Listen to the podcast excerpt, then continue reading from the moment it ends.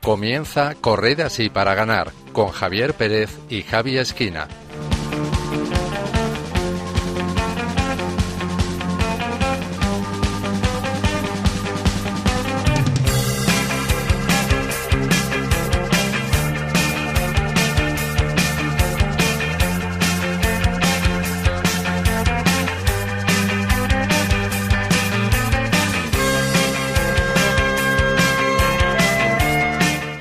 Buenas noches, queridos oyentes, y feliz Pascua.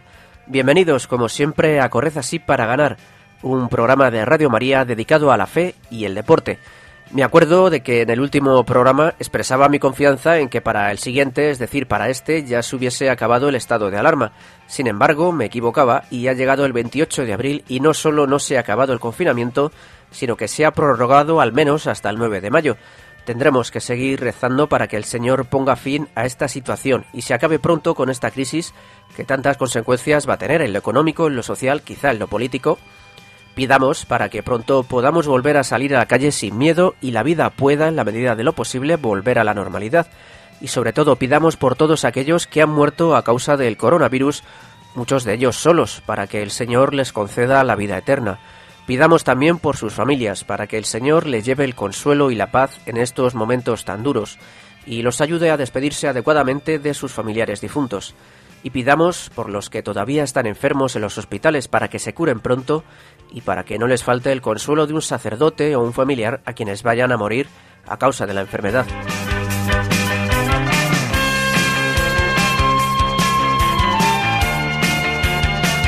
Dicen que lo mejor que podemos hacer para combatir la pandemia es quedarnos en casa, pero los cristianos sabemos que hay algo mejor para ello, la oración, el ayuno, los sacrificios por el fin de esta crisis sanitaria y por todos los enfermos y por sus cuidadores, sin duda es lo mejor que podemos hacer sin descuidar lo otro.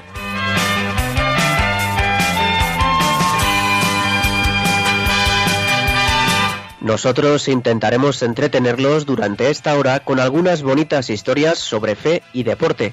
Para que este programa salga adelante, hoy contamos con el equipo titular que otra vez está disperso cada uno por su casa. Saludo en primer lugar a Gema Saez. Buenas noches, Gema. Hola, buenas noches, ¿qué tal? Bueno, muy bien. ¿Cómo lleváis este mes y medio aproximadamente ya de encierro? Pues bueno, la verdad es que yo creo que ya estamos todos adaptados a la realidad que tenemos con ilusión, porque cada día que pasa es un día que un día menos que queda y porque yo creo que parece que vemos que las cosas van a mejor. Entonces, pues nada, eh, con mucho ánimo y muchas ganas. Me alegro mucho. Tenemos también con nosotros a Marta Troyano. Buenas noches, Marta. Hola, buenas noches, Javi. Buenas noches, Gema. A Javi también y a todos los oyentes. Bueno, cuéntanos cómo estás viviendo la reclusión. Bueno, pues la verdad que con mucha paz. Mi marido dice, yo no me explico cómo eres capaz de estar 15 días sin ni siquiera salir a comprar. Y es que no, no sé, digo, mira, mira, está bien así porque el Señor nos ha preparado muy bien. Tú sales a comprar y a mí no me importa estar aquí. Así que con mucha paz. Lo único que lo de no poder ir a misa y sobre todo la Semana Santa se me ha hecho bastante duro. Pero bueno, claro, con paz y, y confiándolo en manos del Señor, que, él sacará un bien de todo esto. Eso es lo importante. Bueno, mandamos también un saludo a Javi Esquina, que hoy no ha podido estar con nosotros, y también a Yasmín Rivera desde Costa Rica. Por último, le saluda un servidor, Javier Pérez. Comenzamos.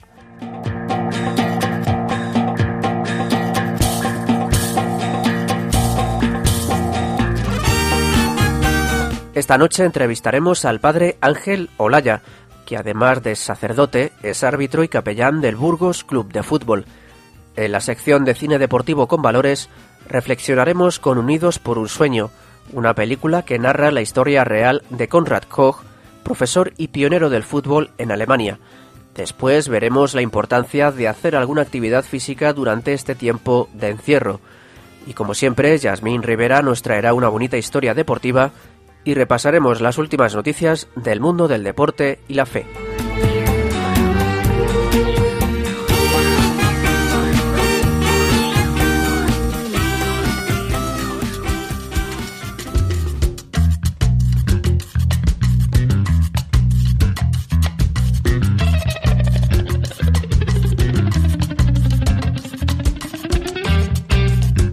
El Papa Francisco recuerda los mejores frutos del deporte con motivo del Día Mundial del Deporte para el Desarrollo y la Paz. Con motivo del Día Mundial del Deporte para el Desarrollo y la Paz, convocado por Naciones Unidas y celebrado el lunes 6 de abril, el Papa Francisco pronunció unas palabras tras el rezo del Ángelus del Domingo de Ramos. El Santo Padre manifestó que en este periodo se han tenido que suspender muchos eventos, pero florecen, a su juicio, los mejores frutos del deporte la resistencia, el espíritu de equipo, la fraternidad y el dar lo mejor de uno mismo. Invitó por ello a los fieles a fomentar el deporte para la paz y el desarrollo. En la declaración de la Agenda 2030 para un Desarrollo Sostenible, Naciones Unidas reconoce el papel del deporte en el progreso social por ser también un facilitador importante del desarrollo sostenible, junto a la creciente contribución de esta actividad al desarrollo y a la paz.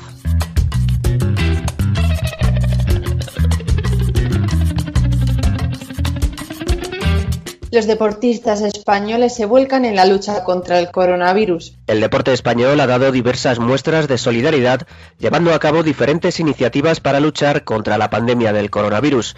Numerosos deportistas como Rafa Nadal, Pau Gasol, Carolina Marín, Alberto Contador o Mar Márquez se han unido al proyecto Cruz Roja Responde, que entre otras cosas pretende recaudar 11 millones de euros para asistir a 1.350.000 personas en dos meses.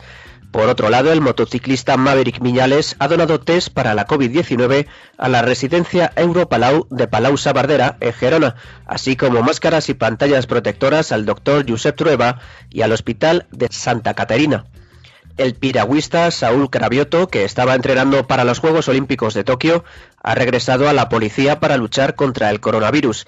Por su parte, el Atlético de Madrid ha cedido las cocinas del Wanda Metropolitano para preparar menús a la población vulnerable. Ha sido gracias a un convenio con la Comunidad de Madrid, cuya presidenta, Isabel Díaz Ayuso, ha agradecido al club esta iniciativa. Por eso quiero, en primer lugar, darle las gracias al presidente, a Enrique Cerezo, a todo el Atlético de Madrid, a todos los jugadores y, por supuesto, a esta afición tan especial que tienen por ser tan solidarios y por formar parte una vez más de la historia de Madrid.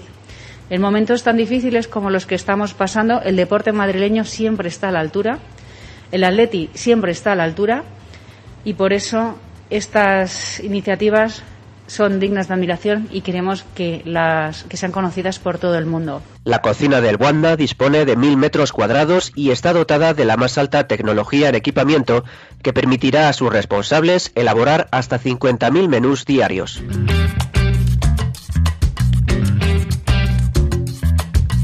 Unas monjas de Sevilla se divierten jugando al baloncesto mientras elaboran mascarillas. Las monjas de clausura del convento de San Leandro de Sevilla han hecho del baloncesto una forma de diversión para aprovechar sus ratos libres.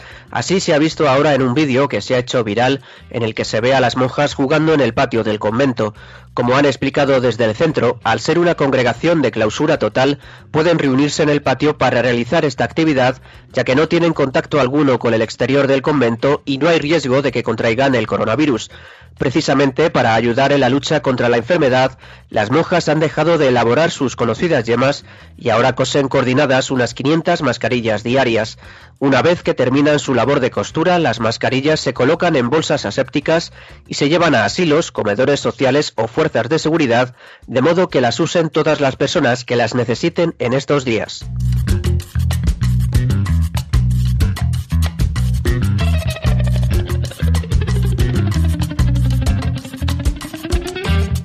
Un campeón del mundo de triatlón recibe el bautismo vestido con su uniforme de paramédico. El húngaro Akos Banek, campeón de la Copa del Mundo de Triatlón de 2014 y que actualmente trabaja como paramédico en Budapest, en Hungría, recibió el bautismo en la pasada vigilia pascual. Las imágenes de este bautizo se han hecho virales al haber recibido el sacramento vestido con su uniforme de trabajo. La iglesia franciscana Pasaret de Budapest recibió permiso para bautizar al neófito en una iglesia vacía con solo unos pocos monjes franciscanos presentes. Y también obtuvo permiso para que Vanek se bautizara con su traje de paramédico como un símbolo visual poderoso. El agua del bautismo también da vida nueva, vida eterna, a los que luchan por salvar vidas. La diócesis de Budapest ha difundido un comunicado en el que explica que este bautismo, con una presentación icónicamente especial, busca dar esa visibilidad que el Papa Francisco pide mostrar a los sanitarios que se arriesgan como santos de la puerta de al lado.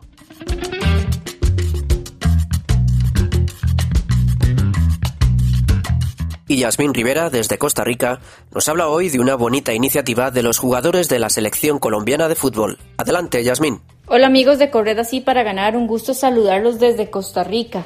El planeta sigue afectado por el virus, pero también muchas personas, miles, oran por el cese de la pandemia. Tal es el caso de los jugadores de la selección colombiana, quienes hicieron cadena de oración por el fin del coronavirus. Tal y como se conoce, el avance del COVID-19 ha generado un sinfín de iniciativas en América Latina, entre ellas esta, el impulso de una cadena de oración a través de futbolistas. Teófilo Gutiérrez, una estrella del fútbol colombiano, lanzó una convocatoria que sumó muchas adhesiones. Los invito junto a sus familias para que este sábado, el pasado 18 de abril, hagamos nuestra oración por Colombia, dijo el delantero de Junior de Barranquilla de Colombia. Y la respuesta no tardó en llegar, pues gracias a la propuesta, varios jugadores se sumaron en una particular cadena de oración para rezar por Colombia y por el mundo en tiempos de la pandemia desatada por el coronavirus es que la situación de Colombia con respecto al avance del coronavirus, al igual que sucede en el resto del continente, sigue siendo muy preocupante y de momento ya ha dejado más de 200 fallecidos. Es por eso que Teófilo motivó esta propuesta para que todos se pusieran la camiseta para ganar este partido y así también poder hacer un fuerte clamor por Colombia y el mundo al igual que estos jugadores, tal y como lo informa aleteia.com, Guillermo Cuadrado o Carlos Vaca se sumaron y otras personalidades públicas bajo la consigna de ponerse en manos de Dios en un momento de suma complejidad y dar también señales de unidad contra esta pandemia. Bien amigos, esto es todo por hoy. Les recuerdo en tiempos difíciles que vive el mundo nuestra frase de cierre pronunciada por Santa Juana de Arco. Nosotros libramos las batallas, pero es Dios quien nos da la victoria. Hasta la próxima. Muchas gracias, Yasmín, y hasta el próximo programa, si Dios quiere.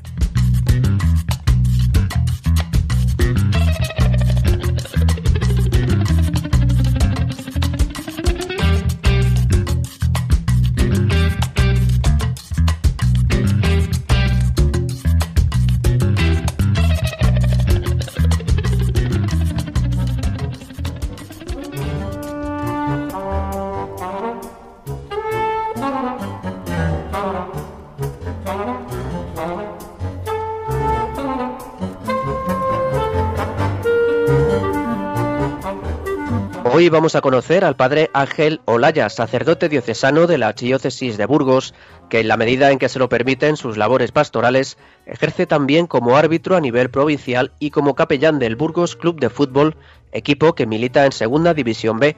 Para contarnos cómo es su vida en todos estos ámbitos, tenemos al padre Olaya al otro lado de la fibra óptica. Buenas noches, padre. Muy buenas noches, Javier. Muy buenas noches. Eh, les contamos que el padre Olaya fue ordenado sacerdote en 1995, hace unos 20 años que se hizo árbitro y desde 2018 es el capellán del Burgos Club de Fútbol. Decíamos que ejerce estas tareas en la medida en que se lo permiten sus labores pastorales, porque ante todo es director espiritual del Seminario de San José, conciliario del Movimiento de Cusillos de Cristiandad y adscrito a la parroquia de San Pedro y San Felices de Burgos. Bueno, padre, hasta aquí el currículum lo hemos dado bien, ¿verdad? Te lo has estudiado de maravilla. Sí, sí, sí, muy, completo. bueno, quería preguntarle lo primero de todo, ¿cómo surgió en usted la vocación de árbitro? Bueno, pues cuando yo era seminarista, en el seminario organizábamos una liga de fútbol, luego se amplía fútbol sala, baloncesto, entre todas las parroquias de Burgos. Y los seminaristas éramos los encargados pues de, de arbitrar los partidos, procurando que eso fuera una labor pastoral para acercar a las parroquias entre sí, a los chavales pues procurar educarlos en el deporte, en el tiempo libre y así comencé con las labores de árbitro. Y luego cuando, cuando vi pues lo interesante que era este campo para, evangelizar desde los valores y desde, desde la amistad, desde trabajar en equipo, pues viendo que había mucha necesidad de árbitros y que era una labor que podía compatibilizar con mi, con mi sacerdocio, pues fui a la escuela de árbitros, me colegié y, desde entonces pues comencé a arbitrar. Mm, o sea que su, vocación de árbitro de alguna forma está un poco vinculada a su vocación de sacerdote, ¿no? Surgió más o menos por la misma época. Bueno, quería comentarle que, que, los árbitros no suelen llevarse la mejor parte porque suelen ser blanco de las críticas de jugadores y aficionados. ¿Cuál es su experiencia en este sentido? Hombre, pues mi experiencia es que, somos humanos, que, yo soy consciente de que muchas veces me equivoco, que a veces tengo que, pedir perdón incluso a los jugadores, pues porque no, no una jugada.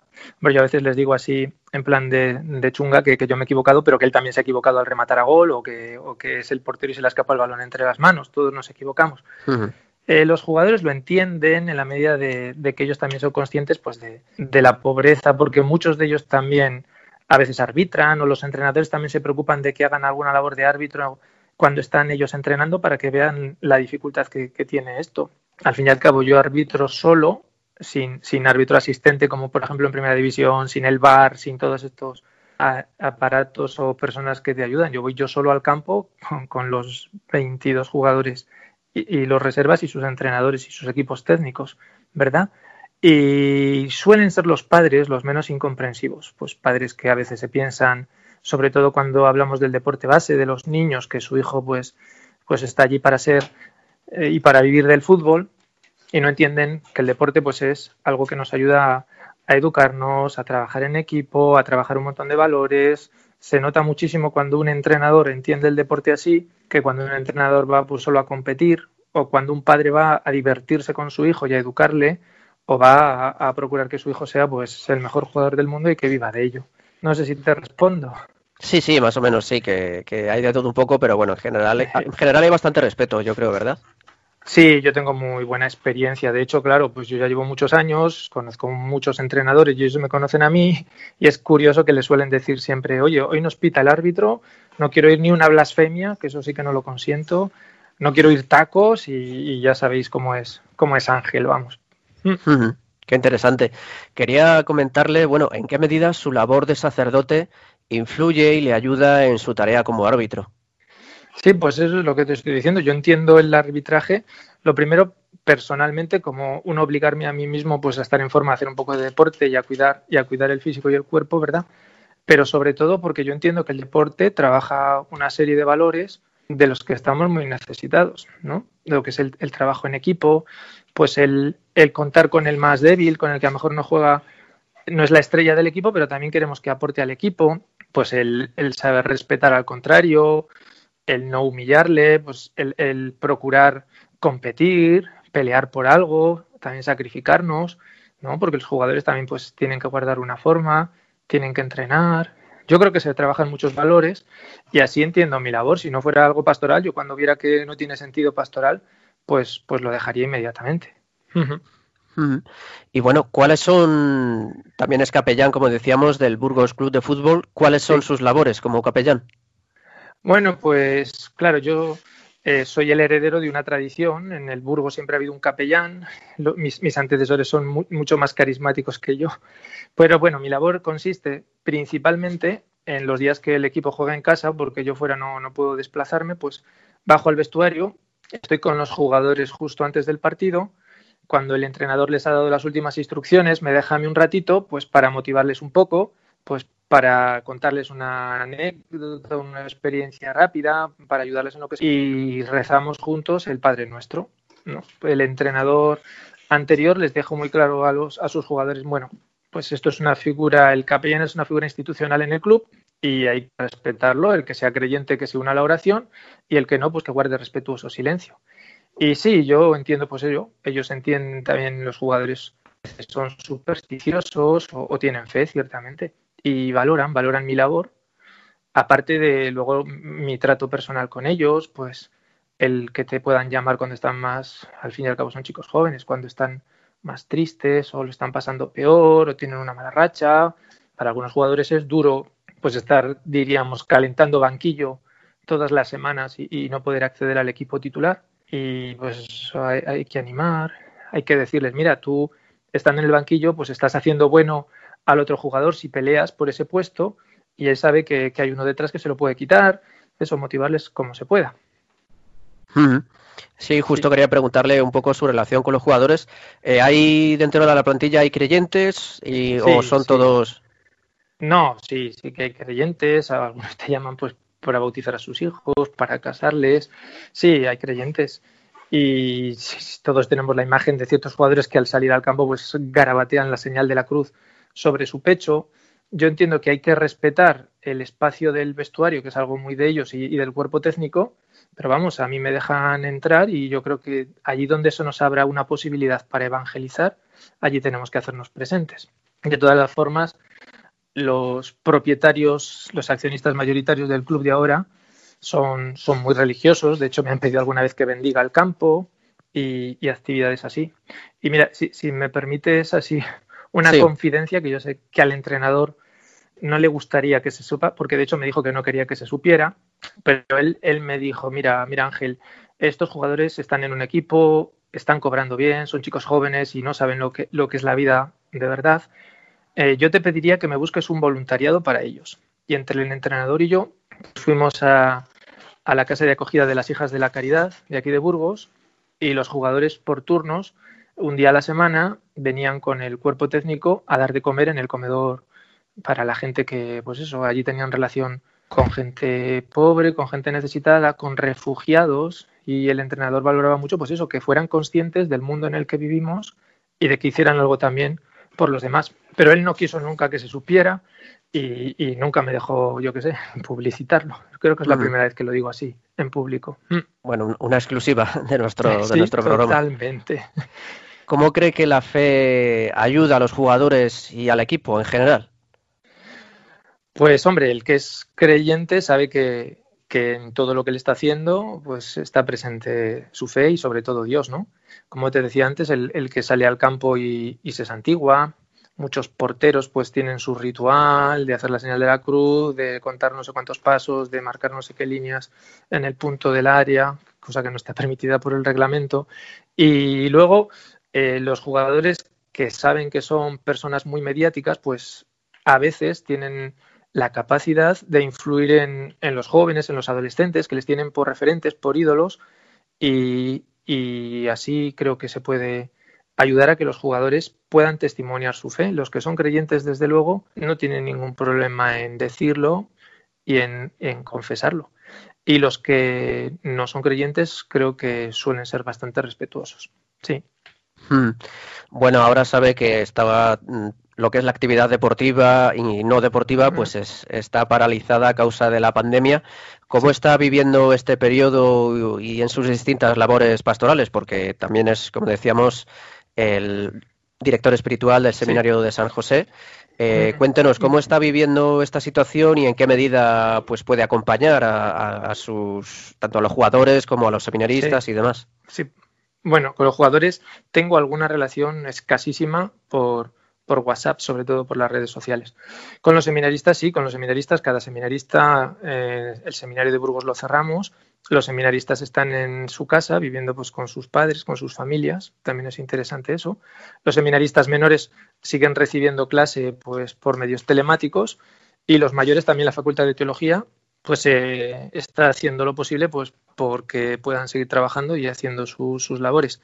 El seminario de Burgos lo cerramos, pero como es una casa grande, pues eh, se ha ofrecido para que puedan venir los que llamamos así vulgarmente los sin techo, que están viviendo ahora pues en el seminario. Por lo menos aquí tienen una habitación para cada uno y en caso de que alguno caiga contagiado, pues es más fácil el distanciamiento, el confinamiento de ellos. Además, hemos tenido una experiencia muy bonita que una, una, mujer que estaba viviendo ahí en nuestra casa, en el seminario, y estaba embarazada, pues, pues rompió aguas en el patio del seminario y bueno, pues fue trasladada rápidamente al hospital de Burgos, al hospital universitario de Burgos, y allí dio a luz. Pero vamos, podemos decir que, que una mamá dio a luz a su bebé en el seminario de Burgos. Este ha sido el fruto de, del confinamiento. Y pues te puedo contar pues que yo pues, bajo a celebrar misa aquí a la parroquia solo con otro sacerdote a rezar y a pedir que creo que es lo más importante que tenemos que hacer los cristianos ahora pues por tanta gente que lo está pasando mal que lo va a seguir pasando mal te puedo contar que pues que en el cementerio de Burgos hay dos capellanes que son muy mayores y el, vicario general y el obispo pidieron a los que somos un poco menos mayores si podíamos hacernos cargo de ello. Y entonces yo los jueves por la tarde me acerco al cementerio pues a acompañar a, a las familias en esta situación tan delicada en la que estamos viviendo, ¿no? Sabiendo pues que, la ley permite que solo tres personas acompañen pues el, cadáver del difunto, ¿no? y te encuentras pues con situaciones muy muy muy duras pues personas a las que les han avisado, mira, tu, tu mamá está enferma, mira, tu mamá la hemos llevado al hospital y la siguiente llamada es para decirle, mira, tu mamá ha muerto. Y algunos ni siquiera se pueden acercar pues a acompañar a su mamá. O casos de personas que han muerto pues por el, por el coronavirus, por el COVID-19 y que su familia directa pudiendo ser que esté infectada, pues están en cuarentena y tampoco pueden acompañar a, a, su mamá o a su papá el día del entierro. Entonces yo creo que pues ahí se hace se hace presente también la Iglesia a través de los sacerdotes. Algunos te lo agradecen mucho, sobre todo los primeros días, uh -huh. que te decían, uy, pues nos habían dicho que, que no iba a haber nadie aquí, que íbamos a tener que enterrar solos con los enterradores y muchísimas gracias por estar aquí, aun sabiendo el riesgo que puedes estar corriendo y, que, la, presencia de un sacerdote pues es casi simbolizar la presencia de Dios a nuestro lado y, y, de verdad que te lo agradecemos mucho. Y lo único que puedes hacer es rezar un responso rápido, que es lo que, lo que se permite, ¿verdad? Pero yo creo que en estos momentos la gente se está interrogando mucho. Ojalá nos sirva para cuestionarnos muchas cosas y todos aprendamos pues de esta situación, que Dios siempre, como dice San Pablo, pues saca bien de todos los males, ¿no? Sí, suelen decir también, ¿no? Que Dios escribe recto con renglones torcidos. Con renglones torcidos, sí, torcuato. Esto, estos renglones parece que están bastante torcidos, pero bueno, solo Dios sabe, ¿no? De qué provecho se puede sacar de ahí. Pues ciertamente, si tenemos fe y confiamos, Dios siempre ayuda, ¿verdad? Pues sí, quería preguntarle si sí. tiene relación con los jugadores y si, sí. si, bueno, si les está, además de ayudando espiritualmente, si sabe si están haciendo, se están ejercitando de alguna forma en sus casas y demás. Sí, claro, sí, sí. Los, los entrenadores y el cuerpo técnico les mandan sus, sus tablas y sus ejercicios para que no pierdan la forma, vamos. Pero mmm, creo, por lo, lo, último que se ha oído, que la segunda B, pues la división en la que juega el, el Burgos, el club del que soy capellán, acabaría ya la, competición y no tendrían que volver a, competir o a jugar. Pero claro, un jugador de fútbol no se puede permitir el, perder la forma, porque luego la pretemporada pues es más larga y cuesta más ponerse al día. Pero creo que por lo que están diciendo, los equipos de categorías inferiores a la segunda vez quizá ya no jugasen más que los que podrían promocionar a, la división superior. Mm. Sí, como saben nuestros oyentes, en la liga de fútbol está de alguna forma estudiando cómo terminar el campeonato, si alargarlo hasta quizás septiembre, porque claro, la pandemia ha provocado la paralización de todos los partidos cuando quedaban todavía unos cuantos para terminar el campeonato y en todas las categorías se está estudiando cómo solucionar o cómo, digamos, terminar la temporada, si darla ya por terminada o jugar una especie de eliminatorias. Y bueno, el, el tiempo dirá y Dios dirá que es el que al final dispone todo. Y bueno, sí. antes de despedirnos, quería preguntarle, ya para terminar la entrevista, ¿qué canción nos recomienda para terminar el programa de hoy? Hombre, pues mis colores son blancos y negros, que son los colores del Burgos, pues yo creo que estaría muy bien escuchar el himno, el himno del Burgos Club de Fútbol. Ah, pues así lo haremos, se lo decimos a Javier Esquina, nuestro compañero el técnico, y terminaremos nuestro programa con, eh, con, ese himno, que yo ya lo he escuchado y la verdad que es muy bonito, es así como muy, uh -huh. muy guerrero, muy solemne, muy marcial, sí, sí, sí. y es, es, es, muy bonito. Bueno, pues... De verdad que sí. Sí, sí, sí. Ángel Olaya, padre Ángel Olaya, sacerdote diocesano de la Archidiócesis de Burgos, que es árbitro, capellán del Burgos Club de Fútbol, además de director espiritual del Seminario de San José, conciliario del Movimiento de Cursillos de Cristiandad y adscrito a la parroquia de San Pedro y San Felices de Burgos, y que nos ha contado su experiencia en todos estos ámbitos. Muchísimas gracias por compartir con nosotros este tiempo y, bueno, ojalá pidamos, sigamos pidiendo a Dios que, que pues, podamos salir pronto de esta pandemia y que los sacerdotes eh, os dé fuerzas para, para, hacer vuestra labor y seguir acompañando a tanta gente en estos momentos tan difíciles. Muchísimas gracias, Padre. Muchas gracias a ti, Javier.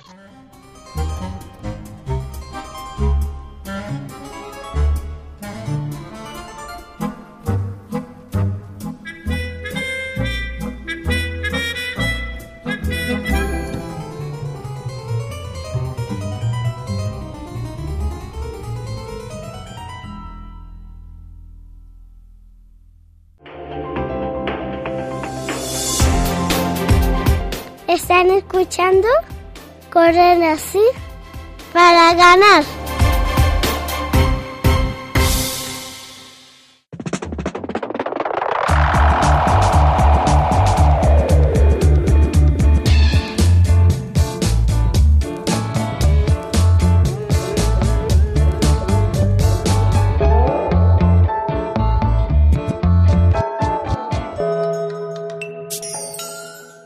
Hoy, en nuestra sección de cine deportivo y fe, veremos cómo los valores del deporte pueden trascender el terreno de juego y hacernos mejores personas.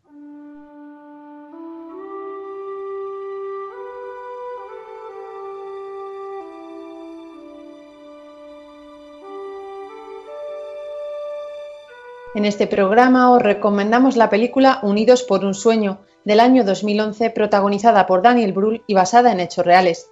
Nos narra la historia del profesor de inglés Conrad Koch, que viaja de Inglaterra a Alemania para ser uno de los primeros profesores de inglés en una escuela alemana. En una escuela del Imperio Alemán.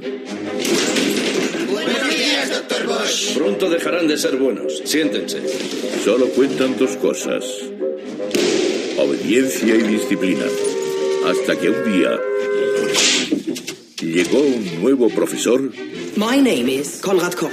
I am your English teacher. Y trajo algo con él. This is a ball, a football. Completamente desconocido hasta entonces. ¿Fútbol? Inténtenlo ustedes. Suéltense, denle una patada. Fast. Protection.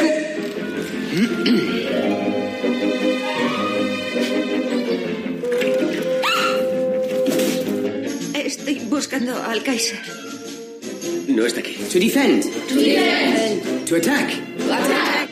Vayamos a presenciar personalmente una de sus clases.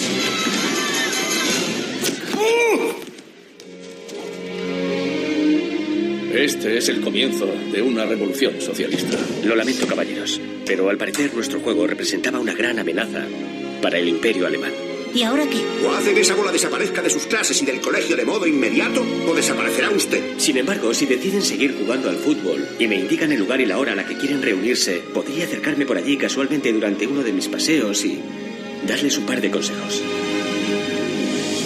Llevó el fútbol a Alemania. Han demostrado valor. ¿Ha pensado en las consecuencias para los alumnos? ¿A dónde ibas? ¡Bájenme inmediatamente!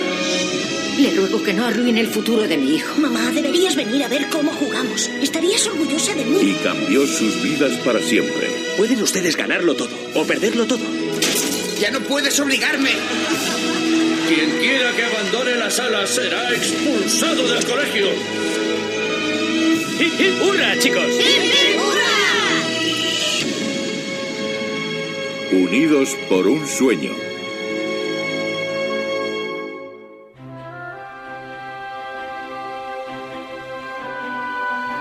En ese colegio impera la disciplina y la obediencia, pero el clima que reina en las clases no es nada agradable. En ella uno de los alumnos proviene de la clase proletaria, mientras que los demás son hijos de personalidades importantes en la ciudad. Otro alumno, el más mayor y que es el delegado de clase, Felix Hartung, está dispuesto a provocar que expulsen a Josh, el alumno pobre del colegio. Y aunque a primera vista parece que es profundamente desagradable, podemos deducir con facilidad por qué se comporta de tal manera. Gracias, Stolberg. De nada, señor.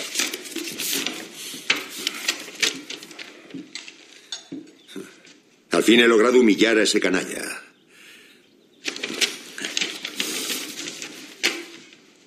Rosenthal está arruinado. Lo ha vendido todo. Felicidades. Yo también he humillado hoy a un canalla. ¿Ah, sí? Josh Bonster. ¿Ya se ha ido del Martino Caterineum el proletario ese? No, pero pronto lo hará. Entonces no cantes victoria, Félix. Porque además de quedar como un perdedor, quedarás como un idiota. ¿Mm? Tenlo en cuenta. Claro, padre. Si permitimos que los obreros lleven a sus hijos a colegios de prestigio, pronto los socialistas vendrán a arrebatarnos todo lo que tanto nos ha costado conseguir. ¿Ha llegado ya el profesor de inglés? Sí, padre. ¿Y bien? ¿Cómo es? Nos ha dicho que estamos totalmente equivocados sobre los ingleses.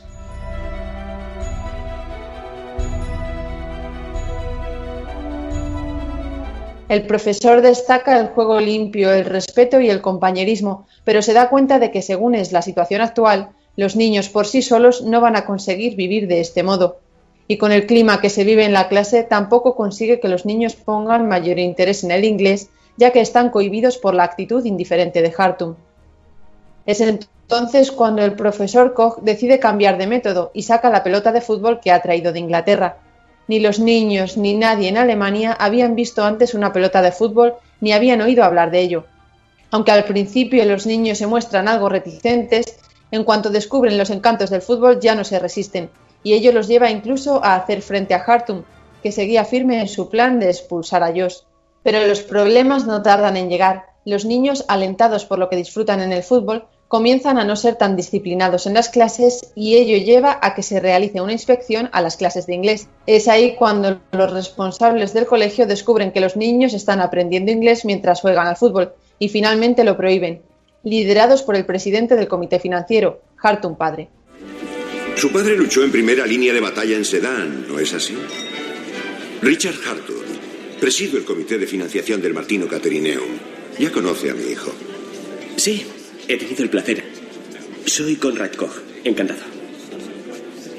La concepción de nuestro imperio. ¿Esta batalla no fue también para usted el momento más glorioso de su vida? No fui reclutado para el servicio militar. Ah, es cierto. Olvidaba que dio la espalda a nuestra patria para irse a estudiar a Oxford, si me han informado bien. Así es. Es usted muy joven, Koch. Espero que sea consciente de la responsabilidad de su puesto. También está formando a nuestros muchachos. Su futuro está en sus manos. Yo solo quiero educarles para que ellos mismos tomen las riendas de su futuro. Ha llegado a mis oídos la clase de ideas que se están extendiendo por las islas. Pero ahora está en el imperio germánico, Koch. Y todos estamos de acuerdo en que a nuestros hijos se les forma con disciplina y mano dura. Porque la obediencia y la disciplina son las virtudes que nos han llevado hasta donde estamos. Un cuadro de guerra. Todos esos chicos tienen mucho talento, mucho potencial, que aún debe despertar. No deberíamos forzarles a que siguieran nuestros pasos, únicamente por el miedo a que lleguen a superarnos. Mi querido Koch, entre todos sus jóvenes ideales, no olvide incluir el hecho de que es un mero experimento. Su puesto todavía está sujeto a la aprobación del comité financiero.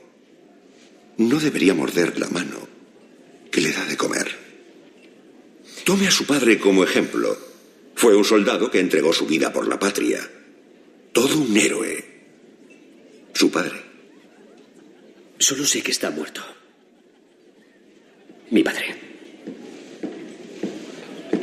Me alegro de que se entiendan tan bien.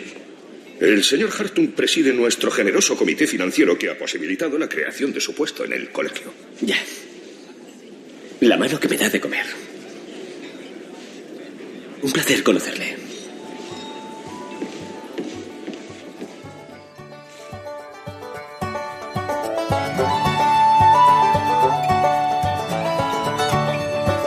Una vez prohibido el fútbol en las clases, tienen que ingeniárselas para poder seguir jugando al fútbol, y todas las virtudes de este deporte, aderezadas con algunas situaciones externas, hacen que incluso Hartung decida no hacer caso de las prohibiciones de su padre y se una a los demás en el equipo. Sin embargo, las dificultades continúan e incluso se prohíbe jugar al fútbol en toda la región. Además, el plan para expulsar a ellos del colegio parece que da fruto ante la imposibilidad de hacer nada al respecto del profesor Koch, que incluso está dispuesto a sacrificarse para que el niño continúe en la escuela. Nos desvelamos el final, pero os animamos a ver la película, que nos muestra cómo el deporte muchas veces va más allá del terreno de juego y que sus valores nos pueden ayudar a ser mejores en nuestras vidas, olvidándonos de nosotros mismos y mostrándonos dispuestos a sacrificarnos por los demás.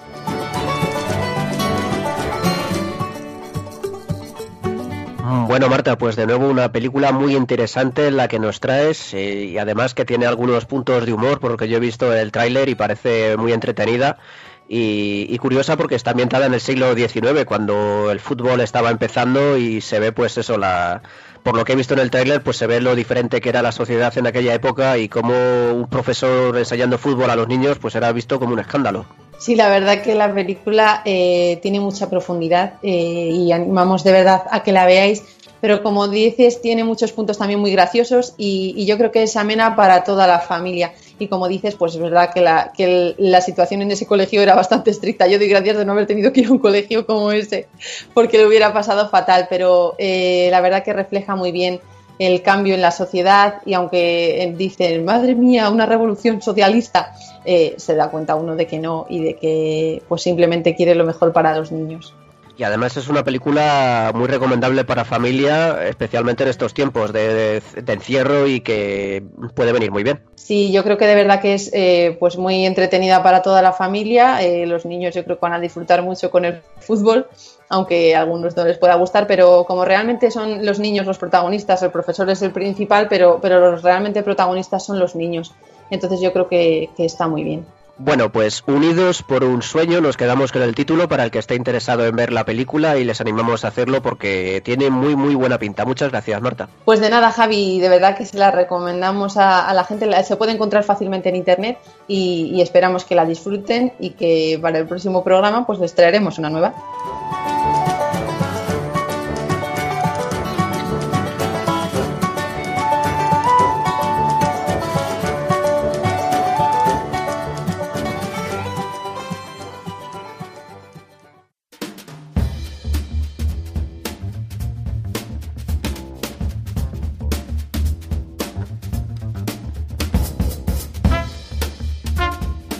Gemma Sáez hoy nos va a mostrar lo mucho que puede ayudarnos el ejercicio a sobrellevar mejor la reclusión en casa a la que llevamos ya mes y medio sometidos.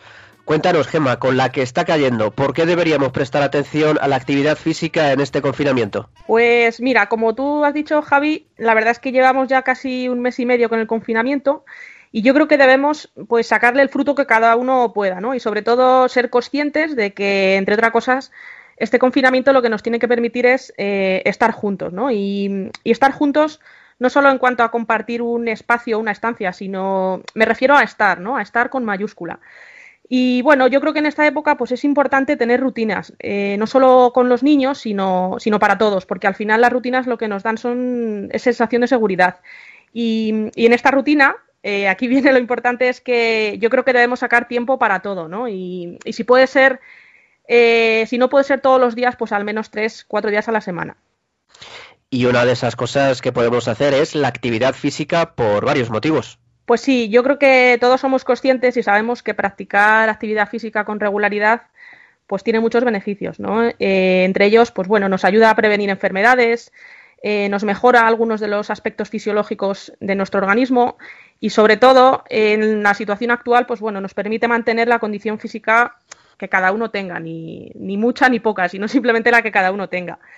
Yo creo que también eh, la actividad física nos va a venir muy bien em, para mejorar a nivel psicológico, ¿no? Porque al final estos días, pues siempre se, se presentan momentos de ansiedad eh, que se generan por la convivencia, eh, por las tensiones, porque hay muchas cosas que hacer. Y practicar alguna actividad física nos va a permitir bajar esa ansiedad, ¿no? Y sobre todo, pues bueno, reducir las visitas a la nevera que muchas veces podemos hacer y, yo creo que la actividad física pues también nos sirve de remedio contra, contra esas tentaciones, ¿no? Y luego, por último, y yo creo que a mí es una de las que más me gusta, es porque nos permite tener un momento de, encuentro con la familia. Nos permite forjar vínculos, incluso en muchas ocasiones lo vamos a poder, lo vamos a poder hacer todos juntos. Yo creo que la realidad en muchos, en muchos hogares es que al final, eh, pues la situación es que estamos los padres trabajando, intentando conciliar pues con los niños jugando. Eh, si son un poquito más mayores, pues a lo mejor tienen que atender a obligaciones académicas o hacer deberes. Y yo creo que a pesar de estar en la misma casa, pues puede que realmente no haya momentos de encuentro. Y como hemos dicho, pues eh, lo que tenemos que hacer es estar juntos, ¿no? Encontrar esos momentos de estar juntos centrándonos en lo que estamos haciendo. Así que Javi, yo creo que aquí se nos presenta una buena solución, ¿no? La verdad que sí, que está muy bien pensado. Una de las dudas que nos pueden surgir es cómo hacerlo en casa si no tenemos material, que ese, que ese no sea el problema, porque hay muchos recursos. Pues sí, yo te diría que la realidad es que no hace falta material, porque siempre podemos encontrar algún tipo de ejercicio en el que nosotros eh, seamos el propio peso, ¿no? Y si ya queremos hacer ejercicios en el que queramos meter peso, ¿no? Como si estuviésemos en un gimnasio con pesas, pues bueno, siempre podemos utilizar cartones de leche o botellas de agua, que al final, pues eso, un kilo, kilo y medio. Yo te diría que lo único que, hace falta es tener ropa cómoda y sobre todo muchas ganas. Y si aún así, pues la excusa que nos ponemos es que no tenemos material, pues también tenemos solución, ¿no? Porque hoy en día también se puede conseguir este material a través de tiendas online que nos lo traen a casa. O sea que ya sí que no vamos a tener excusa. Bueno, y cuéntanos, ¿qué podemos hacer? ¿Qué ejercicio nos recomiendas? Pues mira, tenemos muchas posibilidades. Tenemos eh, CrossFit, también podemos encontrar eh, alternativas en las que podemos acudir a páginas de videotutoriales en el que tenemos un profesor que nos va indicando pues, los ejercicios que tenemos que hacer. Aunque aquí también os diría que tenemos que tener mucho ojo con la persona que lo imparte, ¿vale? Aquí no, no vale cualquier persona y yo lo que recomiendo a nuestros oyentes, si se animan a, esta opción, es que eh, una vez encuentren un vídeo tutorial que les convenza, que antes de empezar a hacerlo, que busquen en Internet información sobre, sobre quién lo imparte, ¿no? Pues sobre todo para tener eh, ver qué formación y qué capacitación profesional tiene, tiene esa persona. Nos podemos encontrar muchas veces que la gente, hay gente que sube videotutoriales y que no tienen ni conocimientos ni, ni, formación y al final eso sí que nos puede provocar un perjuicio a nuestra salud, ¿no? Otra de las alternativas que también eh, nos podemos encontrar, pues eh, hacerlo a través de juegos, ¿no? En videoconsolas o a través de, bailes que podemos encontrar en YouTube, coreografías, etcétera, ¿no? Y lo más importante, como he dicho antes, es que eh, además de todos esos beneficios que hemos comentado para nuestro organismo y a nivel psicológico, es que estoy segura de que si lo hacéis vais a poder pasar un buen rato en familia, ¿no? Así que nada, pues espero que os haya ayudado esta pequeña sección de actividad física en el confinamiento y que para el próximo programa pues ya tengáis buenas rutinas de actividad física. Y Javi, prepárate porque al próximo programa te preguntaré, ¿eh? a ver cómo vas. Vale, vale, pues me lo, me lo, apunto para tenerlo en cuenta y empezar a ponerme las pilas porque hasta ahora la verdad que no he hecho nada y debería cuidarme un poco más porque si no luego verás tú la vuelta a la, normalidad va a ser un poco dura. pues Bueno, pues muchas gracias Gemma por compartir con nosotros este espacio y, el mes que viene seguimos con ello, ¿vale? Genial, nos vemos a la próxima. Gracias.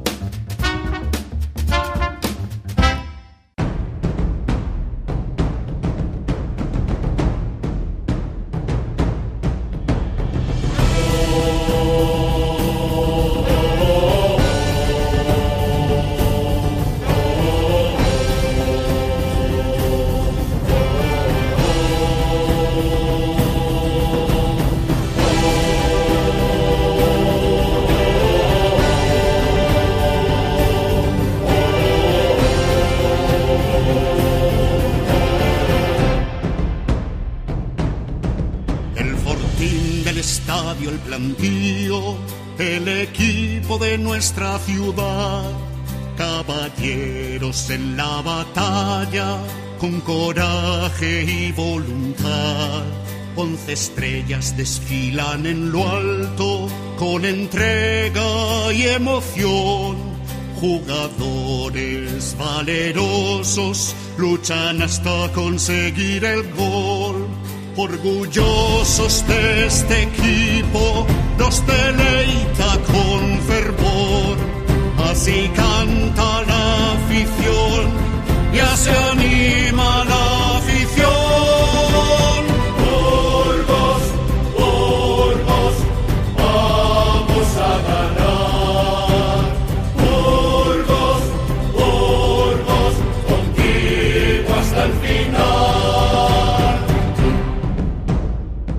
Estamos escuchando la canción Burgos a ganar, el himno del Burgos Club de Fútbol, un tema que nos ha recomendado el padre Ángel Olaya, capellán de este equipo y árbitro que ha compartido con nosotros su experiencia en estas áreas.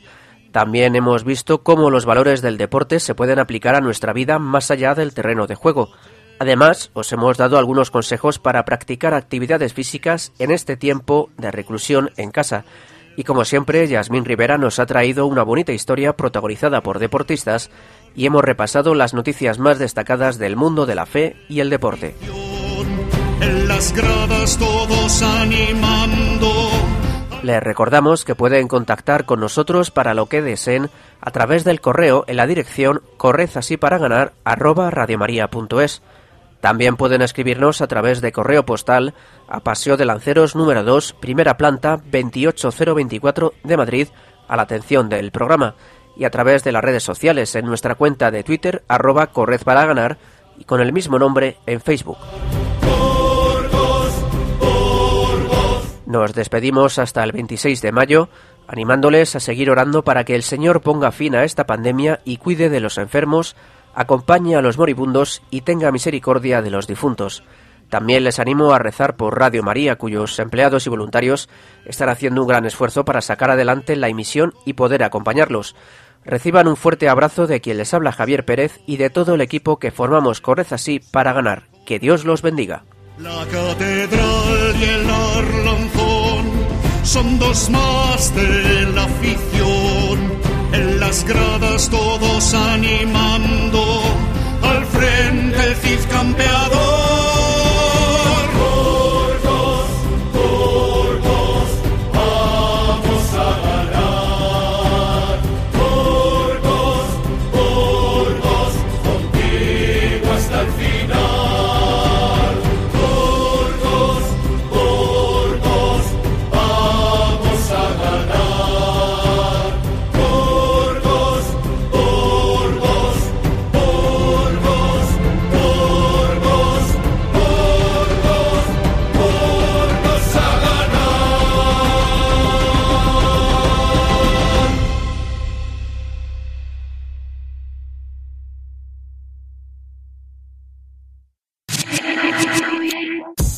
Quieres volver a escuchar, Para los que sueñan.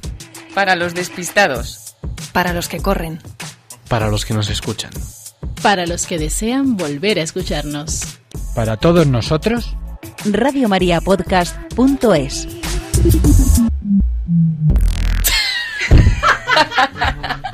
Es el podcast, ¿no?